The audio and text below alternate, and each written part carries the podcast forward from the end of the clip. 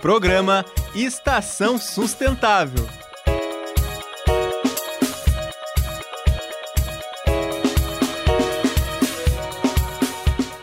Sejam muito bem-vindos a mais um episódio do nosso programa Estação Sustentável.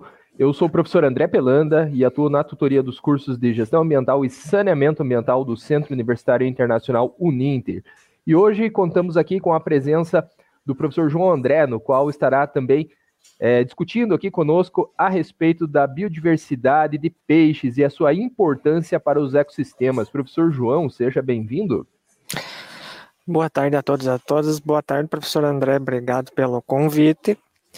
E hoje vamos discutir um pouco da importância dos peixes para os ecossistemas, vários ecossistemas aquáticos. É, eu trouxe aqui alguns slides para a gente discutir. Então, o tema é a importância dos peixes para a biodiversidade. E eu trouxe algumas classificações para começar a nossa discussão do, da alimentação dos peixes. Vamos começar com o primeiro, que é os peixes carnívoros. Pode passar os slides. Professor João, somente antes de você tratar a respeito aqui dos peixes, gostaria de mandar um abraço aqui ao Paulo, que está nos uhum. acompanhando. Ele é aluno do curso de saneamento ambiental.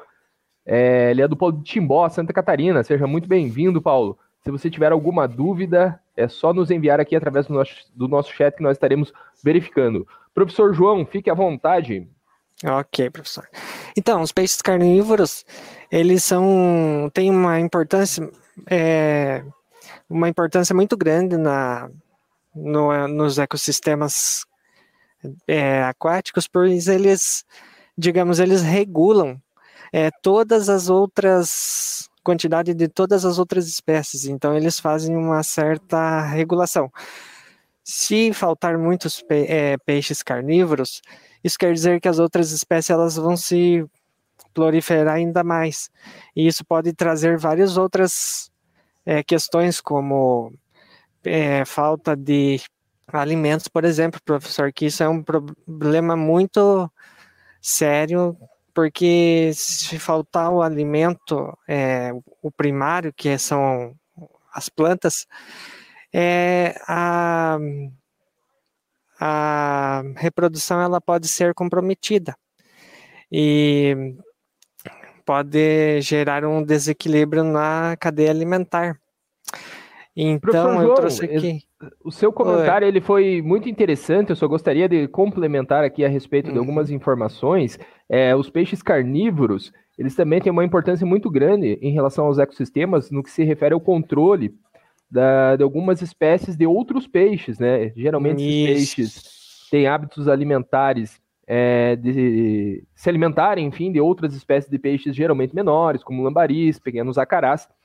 E eles exercem um papel, um papel importante no que se refere ao controle da população dessas outras espécies. E além disso, esses peixes, eles também é, se alimentam também de pequenos anfíbios, né, professor João? As traíras é, ópleas malabáricos, né, o nome científico, elas têm essa característica de se alimentarem ali de pequenas rãs e muitas vezes até mesmo filhotes de pequenas aves como o jaçanã. As traíras acabam predando, já que aqueles filhotes de, de Jaçanã geralmente acabam, é, ficam andando naquela vegetação que fica na superfície dos lagos e muitas vezes acabam sendo vítimas dessa espécie. Sim, sim. E a traíra, ela tem, eu trouxe ela porque ela é amplamente é, distribuída no Brasil, né? Aqui a nossa espécie mais comum é a, a traíra e é a Opilias malabaricus. E lá na região norte tem o trairão, né, professor? que também é bastante distribuído na região norte. Inclusive, professor João, além dessas duas espécies de traíras que nós temos aqui no Brasil, é, o trairão da Amazônia, como é conhecido popularmente, e, tra, e, a traíra, né? Também hum. na região do Uruguai nós temos é, a traíra tornassol, que ela é, é, chamada né, por esse nome, eles chamam lá de tararira, se eu não me engano. E Isso. também, se eu não me engano, o nome científico é Opleas lacernulatus. Se, se não me falha a memória, esse, esse é o nome e é uma espécie que cresce bastante. A traíra comum aqui no Brasil, ela chega a atingir aí seus 5, 6 quilos no máximo, né? E essa traíra que ocorre na região do Uruguai, ela acaba excedendo esse, esse peso, ela cresce bastante. E é uma espécie bem frequente em alguns lagos, ali em algumas regiões específicas do Uruguai, até próximo da divisa com o estado do Rio Grande do Sul. Uhum. Quem é do Rio Grande do Sul provavelmente já ouviu falar. Com certeza, professor. É, outra espécie bastante difundida no Brasil é o Cicla oscilares. Ele é o tucunaré. Todos, ele é bastante difundido e conhecido pela sua agressividade. Então ele ele quem é pescador, pesca esportiva, ele é um peixe muito muito importante na pesca esportiva também. É, temos o sal, salminos brasilienses, esse é o dourado. Ele é bastante difundido é, na bacia do Rio Amazonas, Rio Paraná, é, e países também como Peru e Argentina. É, no seu habitat, ele é o que comanda toda o, a cadeia alimentar, né, professor? É, esse peixe também ele é bastante difundido na pesca esportiva e ele tem um importante papel na regulação do seu habitat. Alguma curiosidade sobre esse peixe, professor? Professor João, desculpe, eu acabei tendo uma queda na minha internet aqui, hum. acabei de retornar. É, em relação ao dourado, é interessante é, é, comentar a respeito da introdução dessa espécie em locais que, em que essa espécie não ocorria naturalmente, como vem ocorrendo, por exemplo, da bacia do Rio Iguaçu, no estado do Paraná. É, o dourado ele é um predador, né? Ele se alimenta de outras espécies de peixes. E na bacia do Rio Iguaçu, aqui no estado do Paraná, essa espécie ela foi introduzida, sendo que ela se encontra praticamente em todos os trechos da bacia. É, no, no momento inicial em que essa espécie possivelmente foi introduzida, ela estava restrita a algumas espécies, algum, alguns locais específicos. No entanto, como o dourado, ele tem a característica de migração ele acabou se difundindo ao longo de toda a bacia do Rio Iguaçu. Então, essa espécie aí que vem ocorrendo bastante, e ainda não se sabe exatamente quais são os, são os impactos dessa espécie nesse local, visto que, conforme eu mencionei anteriormente, ela se alimenta de outros peixes, né? É, filhote, alevinos de outras espécies, lambaris, enfim. E vamos ver como que essas outras espécies, é, vamos ver né, se essas espécies conseguirão se adaptar a presença desse predador aí nessa, nessas regiões em que essa espécie não ocorria de forma natural. Isso mesmo, professor. Vários estudos estão sendo feitos nessa área e vamos aguardar aí os próximos anos para ter mais uma, uma noção exata, né? É, para não ficar só no ambiente é, de água doce, eu trouxe aqui também o, Carchar, Carcharodon carcharias, que é o popular conhecido como tubarão branco. Ele é o, digamos, o, o rei do, dos mares, né, professor? É, ele se alimenta desde peixes, é, tartarugas, ele se alimenta inclusive de mamíferos, professor, que pode ser focas, leões marinhos. Então, ele é amplamente difundido nos, nas, nos oceanos, em todos os oceanos, e por isso eu trouxe ele aqui. Só um minutinho que o meu computador aqui, ele, ele desligou a tela. Só um minutinho, professor. Uhum. Em relação ao tubarão branco, pessoal, é uma espécie que ocorre também no litoral brasileiro, porém é rara. É uma Sim. espécie que tem um registro em algumas localidades específicas, por exemplo, é, se eu não me engano, tem registro de tubarão branco na, nas proximidades de Ilha Bela. Isso. E algumas outras regiões do Brasil, se eu não me engano, também próximo de Guape já foi registrada essa espécie. Inclusive, ela é um predador de topo de cadeia, né? E que se alimenta ali de grandes peixes e, conforme o professor João muito bem mencionou, principalmente em regiões que nós temos uma abundância de mamíferos marinhos, né, que essa espécie aí se utiliza no seu processo de alimentação. Ah, e também esqueci de mencionar, aves também, ele se alimenta de pinguins, né, professor? Isso, ele exatamente. também pode predar pinguins. Uhum. Os peixes herbívoros, bom, os peixes herbívoros, eles têm um importante papel, é, digamos assim, na limpeza. É, mais para frente a gente vai falar de outros que também podem ser considerados de limpeza, mas os herbívoros, é, por exemplo, eu trouxe aqui a tilápia. Uma curiosidade da tilápia, ela pode ser introduzida em tanques para o controle biológico das algas, microalgas, professor. Então, aquele aspecto de água esverdeada pode ser um problema muito sério, porque dependendo da quantidade de algas, a, a luz ela não vai trans, é, transpassar para o, até o fundo do tanque. Então, isso pode comprometer o oxigênio, né, professor? E inviabilizando a vida de outros seres, seja peixes, anfíbios e outros. Então, a, ela, eu coloquei ela aqui, ela é considerada também onívora, só que eu coloquei ela aqui no, nos herbívoros por essa característica de controle de algas, professor.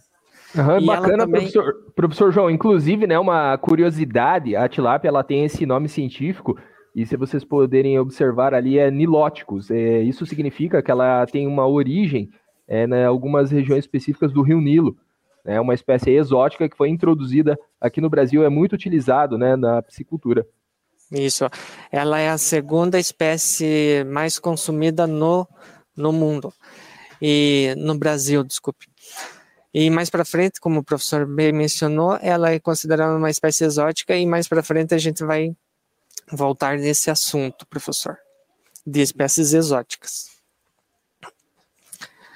Outro peixe considerado herbívoro é o Leporinus elogatum, é, o, é a piapara.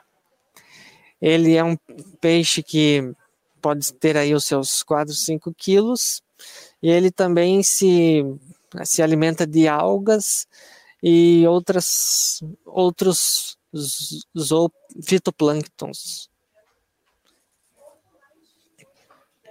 Os peixes onívoros, professor, eles comem de tudo.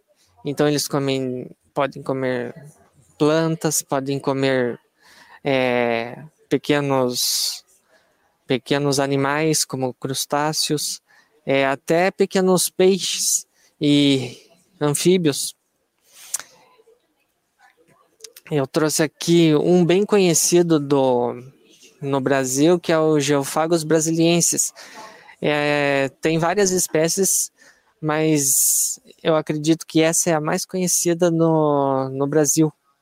Ela é difundida em lagos, rios, represas, e ela também é considerada onívora, professor. Uhum, bacana, professor João. O, o, acará, né? Ele realmente, Isso. como você muito bem mencionou, ele é conhecido aí praticamente em todo o Brasil. É uma espécie bem comum em até mesmo em pequenos lagos, né? É uma espécie aí que a maioria da, das pessoas conhecem. Gostaria de mandar aqui, aproveitando essa oportunidade, professor João, gostaria de mandar um abraço também ao Maicon Paulino, que está nos acompanhando. Nós também temos. Bom, o professor André ele caiu, mas ele já volta. Então, como eu estava mencionando, o acará ele tem uma característica de ser um peixe ornamental.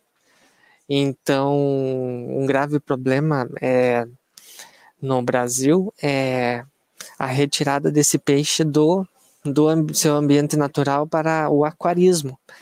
É, um, o mais conhecido para o aquarismo é o acará disco. Então, com a retirada desses peixes, pode ocasionar um desequilíbrio no ecossistema aquático, é, seja na, em rios, lagos e isso é um problema muito sério que deve ser ter muito cuidado e devemos é, estar acompanhando essa, essa situação. Temos o Piaractus mesopotâmicos. Esse é o pacu. Ele é um peixe também onívoro. Ele se alimenta bastante de frutas O, outra classe de peixes é os peixes detritívoros. Como eu falei no começo, ele também é um, digamos, ele limpa os, o ambiente. Ele se alimenta de restos, seja restos orgânicos como peixes mortos, até fezes de outros peixes. Então, digamos, ele é o faxineiro do, do ambiente aquático. Ele tem a característica de andar por, nadar por, pelo fundo do, do lago, do rio, do mar também. Então, ele é um peixe que ele tem uma grande importância no ecossistema, é, porque ele evita a proliferação de, de bactérias, de vírus, de dos que possa surgir no, se tiver muitos restos orgânicos é, no ambiente, né? Então, se faltar esses peixes, consequentemente pode aumentar o, o número de bactérias, vírus e até é, parasitas que podem causar doenças nos outros peixes, é, ocasionando a, a morte dos mesmos. Como peixes detritívoros, eu trouxe aqui o Leporinos macrocéfalos, que é o piauçu. Ele é bastante difundido também no Brasil. Temos o Proquilodus lineatus, que é popularmente conhecido como corimbatá.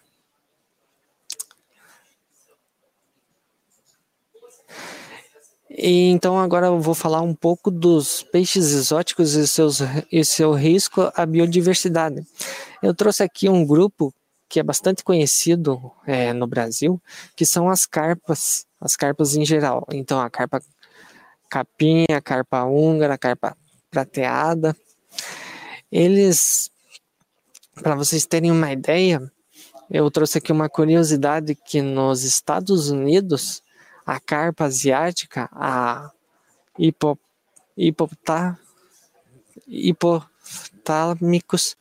nobilis, ela foi introduzida nos Estados Unidos na década de 70 e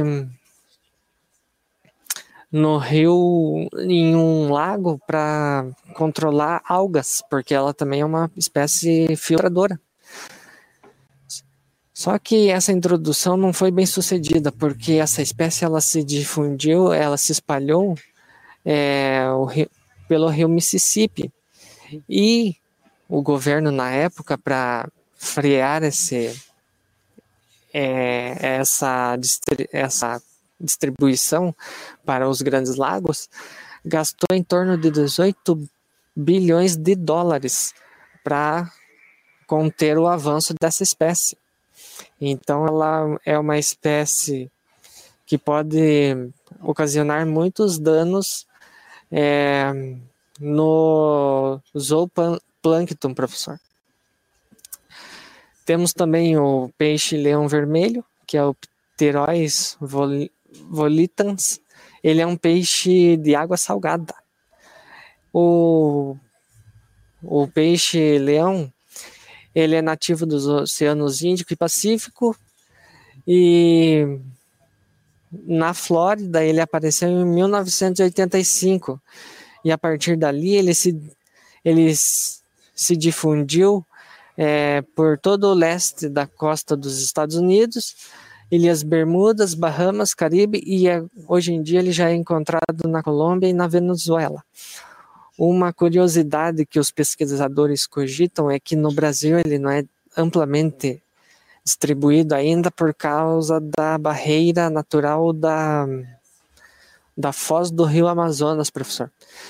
É, eles cogitam a hipótese de como tem muita matéria orgânica sendo despejada e água doce, esse peixe ele ainda não conseguiu transpassar essa barreira natural para todo o resto do litoral brasileiro.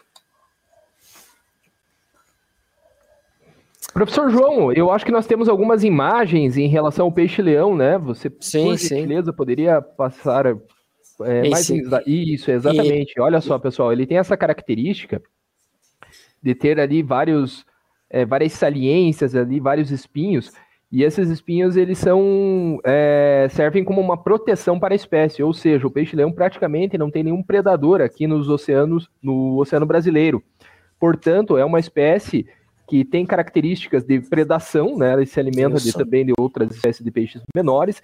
E pelo fato dele não ter nenhum predador, ele pode trazer uma consequência ali negativa para o meio ambiente, já que ele pode é, se reproduzir ali sem maiores dificuldades, né? E também terá uma ampla facilidade no que se refere ao seu processo de alimentação. Ele também ocorre muitas vezes em locais é, de corais. E os locais de corais nós temos uma alta biodiversidade. Portanto, o peixe-leão ele pode fazer causar uma alteração nesses ecossistemas de corais. Por isso, nós temos é, toda uma, uma preocupação em relação à ocorrência dessa espécie aqui no Brasil. Muito bem lembrado, professor. Vamos passar para o próximo. O bagre africano, ele é conhecido também em todo o Brasil. Ele é um predador voraz, professor. Ele come todo e qualquer peixe que ele encontra pela frente que, digamos, cabe na boca dele, né, professor? Então ele pode trazer um grande prejuízo para as populações locais de peixes. E é um problema muito sério, porque ele já está bastante difundido no Brasil e não tem como controlá-lo agora, né, professor? É, exatamente, professor João. Nós temos em vários rios do Brasil a ocorrência do bagre africano, né? Uma espécie que foi introduzida também no Brasil e o bagre africano ele também é, tem essa característica, né, de, é, de predar outras espécies. Portanto, uhum. é um, uma espécie que pode trazer algumas, alguns prejuízos para os ecossistemas nos quais ele não é, é ele não ocorre de forma natural como aqui no Brasil.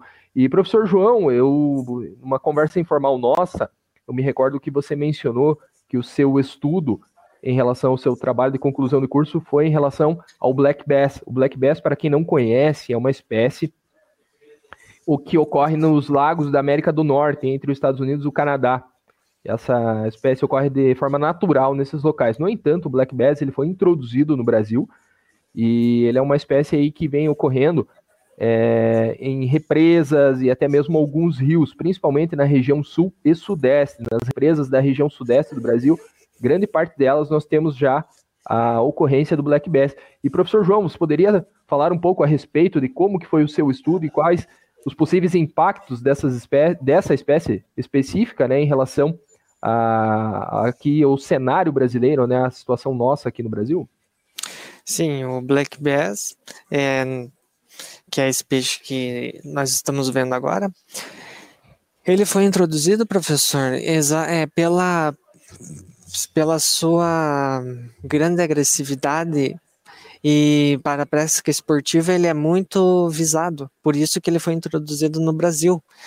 E essa espécie, eu fiz um estudo é, da ecologia dele para tentar entender é, com a qual idade que ele se começa a se reproduzir para tentar é, medidas de contenção da sua disseminação. E eu fiz, o estudo que eu fiz foi em um local específico, é, na represa do, para quem não conhece, aqui no Paraná, na região metropolitana, tem a represa do, de Piraquara. Então, na represa de Piraquara, esse peixe é bastante abundante, professor.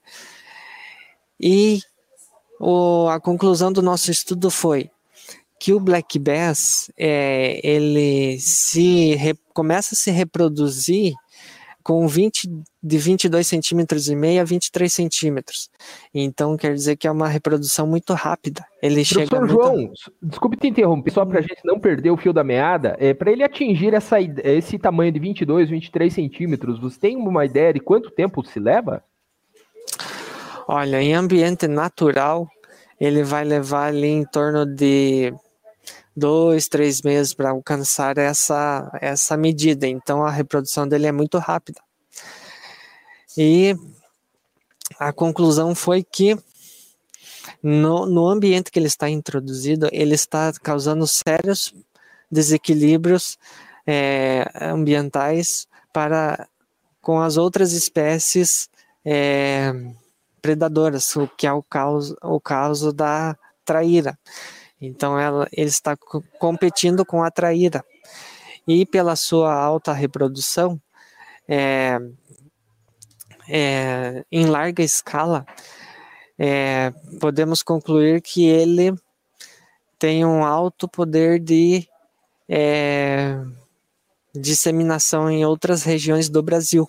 Se nada for feito, ele vai dominar outras regiões é, mais quentes, por exemplo, região norte, nordeste, que é mais quente, e não sabemos, né? Aqui na região sul é um clima temperado, ele tem uma velocidade.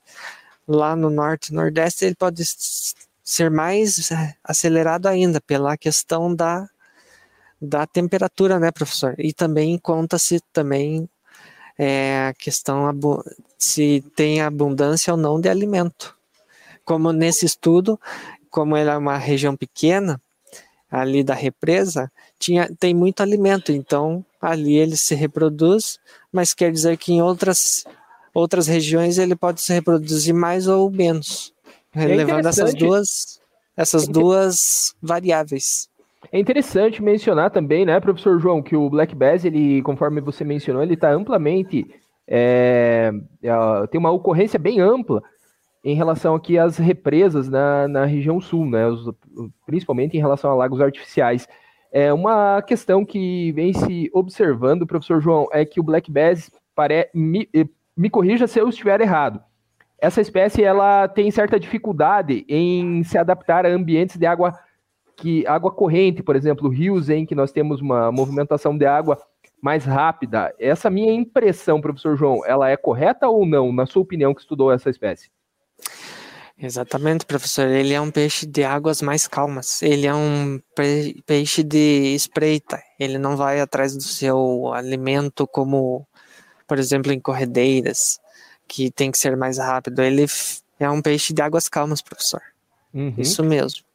Interessante, né, professor? A característica dessa espécie, né? Existe todo um mercado em relação à pesca esportiva dessa espécie nos Estados Unidos, movimentam é, milhões de dólares todos os anos. No entanto, aqui no. Brasil é, é uma espécie que pode causar alguma, algum grau de alteração nos ecossistemas nos quais ele foi introduzido. E além dessa questão que envolve o black bass, nós também temos é, algumas situações semelhantes, podemos dizer assim, em relação ao tucunaré. O tucunaré ele é ele, nós temos ah, algumas espécies de tucunarés que ocorrem somente na bacia amazônica, como por exemplo o tucunaré sul, e nós temos é, algumas espécies de tucunarés que foram introduzidas em outras regiões do Brasil, como por exemplo o tucunaré amarelo e o tucunaré azul.